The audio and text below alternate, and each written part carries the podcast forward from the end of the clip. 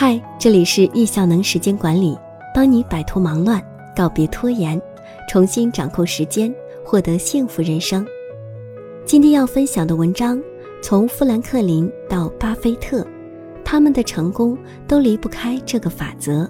来自易效能学员战展鹏。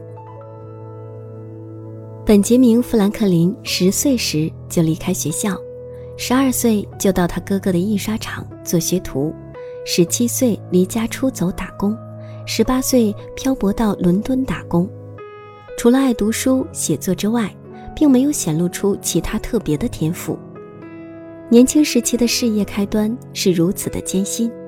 后来却成为了美国著名的政治家、外交家、物理学家、出版商、作家、记者等等，一个如此德高望重的人物。到底是发生了什么，让他的人生发生如此大的改变呢？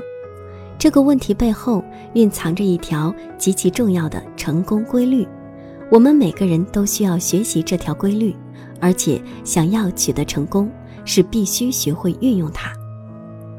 一五小时原则，我们将其称之为富兰克林的五小时原则。每个工作日一个小时，这个原则我们之前已经提过，现在详细说明一下这个原则的奥妙所在。以富兰克林创办的读书会为例子，读书会会召集大多数富有才干的朋友，一起组成一个俱乐部，目的是互相切磋，提高学识。取名讲读社，每周五晚上聚会一次，有关道德、哲学等一起讨论。每三个月就要就此内容写一篇论文，在会上朗读。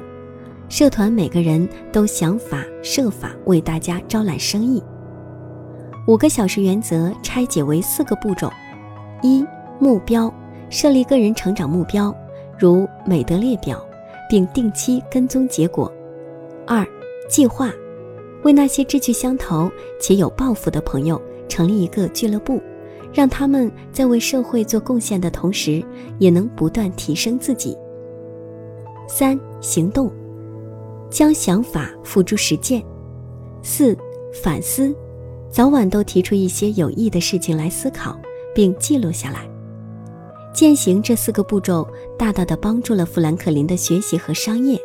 为日后建立公共图书馆打下了坚实的基础，而且富兰克林会在忙碌的生活中，每天都会专门抽出一至二小时用来学习读书。由于每天都抽出时间来学习，这看上去好像是减少了工作时间，对工作产生的效益降低了，但是长远看来，可以说是对自己未来做出的一个非常明智的投资。那些聪明和成功的富人们，正是能够每天抽出时间，用耐心持续的学习的人。一，巴菲特每天花大部分时间来阅读和思考。二，扎克伯格挑战每两周读一本书。三，比尔盖茨每年会阅读大约五十本书。四，富兰克林很小就会读书了，会用零花钱买书。他已经不记得自己什么时候不会阅读，所以他想，一定是很小的时候就开始阅读。二，确定目标，你会每天花一个小时学习，前提是你的目标需要清晰。如果目标不清晰，就像一条没有目的地的船，每个方向吹过来的风都是逆风。运用 SMART 聪明法则，让你的目标更清晰化。是我们达成目标的首步。确定目标的一个关键点在于，你这个目标是不是既可以利益自己，也可以帮助很多人，让很多人受益的。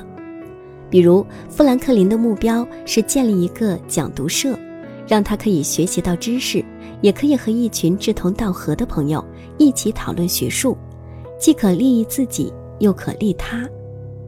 所以，我们在定目标之前。可以从自身需求出发，这个事情是否能利他的动机，也是我们事业成功的一个非常关键的点。富兰克林这个读书会创建之初，是因为当时波士顿没有一家像样的书店，后来这个读书会慢慢演变成一个会员制图书馆，让更多人可以受益。在当时来说是首创的，也为以后别人建立图书馆做了一个非常好的榜样。这个图书馆也为他不断钻研学习创造了条件。他每天都会花一至两个小时读书，得到了很大的提高。三，花时间和精力做计划。富兰克林也会花大量的时间和精力做计划。当你在为你的目标做计划的时候，已经在脑海构造出一幅成功的画面。为了能够让更多人从书籍中受益，这个读书会制度会不断的优化。比如，每人需要支付年费。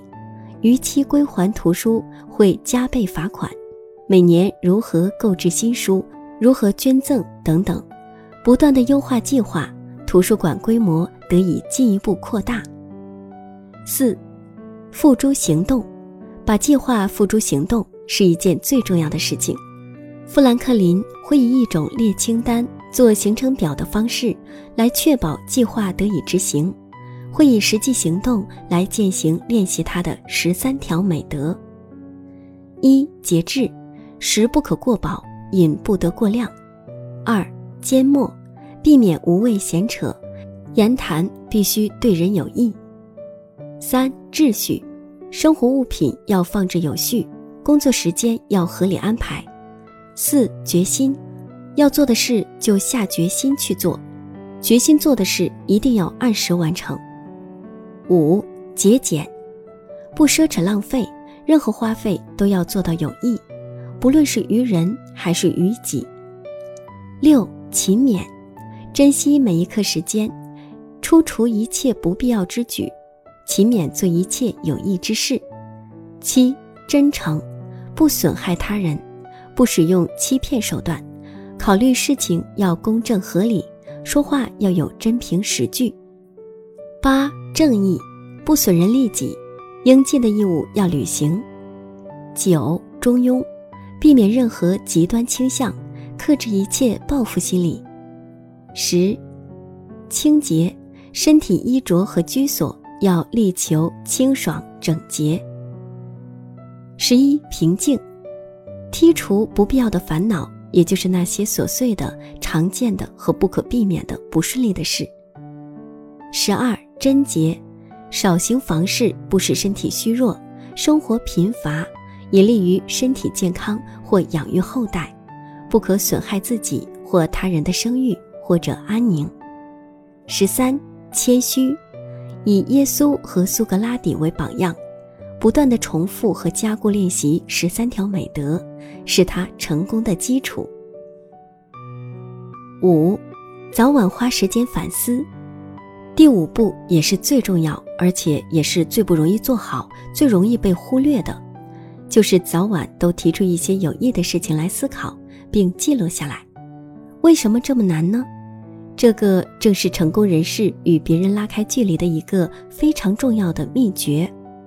我们需要养成一个重要的习惯，就是在早上和晚上睡前，花时间去回想那些有益的事情，放松地回想这些事情入睡。可以为我们做过的好事浇水施肥，放松心情了，好事情就会更快的发生。可以回想一下自己，每当自己带着紧张和负面情绪入睡的时候，第二天问题就会越来越严重。相反，用放松的心情入睡，等白天再去集中精力解决问题，很多时候问题就会迎刃而解。如果问题可解，何必自寻烦恼？如果问题无解，何必紧张害怕？除了早晚要回想美好的事物，在平时也养成多思考的习惯。如何可以把项目优化，可以利益更多的人，而不是把时间花在无谓的寻欢作乐之中？六，习惯产生的影响。每天的一至二小时极其重要。富兰克林能够享受人生的各种乐趣，是一个如此多才多艺、几乎全能的一位人物。他从学习到社交，从发明到创造，在工作上硕果累累，而且能享受那么多的爱好、休闲和社交时间，这简直令人迷惑不解。那么他到底是怎么做到的呢？我们来看看富兰克林一天作息表，他是如何利用他的空余时间点。上午，问题：今天我要做些什么好事？五点起床洗漱做祈祷。六点计划一天的工作，决定当日应注意几点。七点进行当前的研究工作，早餐。八九十十一点工作。下午。十二点阅读，十三点检查我的账册。午餐，十四、十五、十六、十七点工作。晚上，十八点物归原处，十九点晚餐，音乐或文娱活动或闲谈。二十、二十一点检查当天行为。深夜问问题：今天我做了些什么好事？二十二、二十三、二十四。一二三四点睡觉。在这里有几个重点：第一，他睡前的时候都会问一个问题：“今天我做了些什么好事？”同样，在起床后，他也会问自己一个问题：“今天我要做些什么好事？”第二，他并没有一整天都在工作，而是会安排一至两个小时来阅读和做研究工作。第三。他并没有把生意的一切事务都塞进每一个空闲时间段，而是会给自己安排一些音乐或者文娱活动，以及整晚的充足睡眠时间。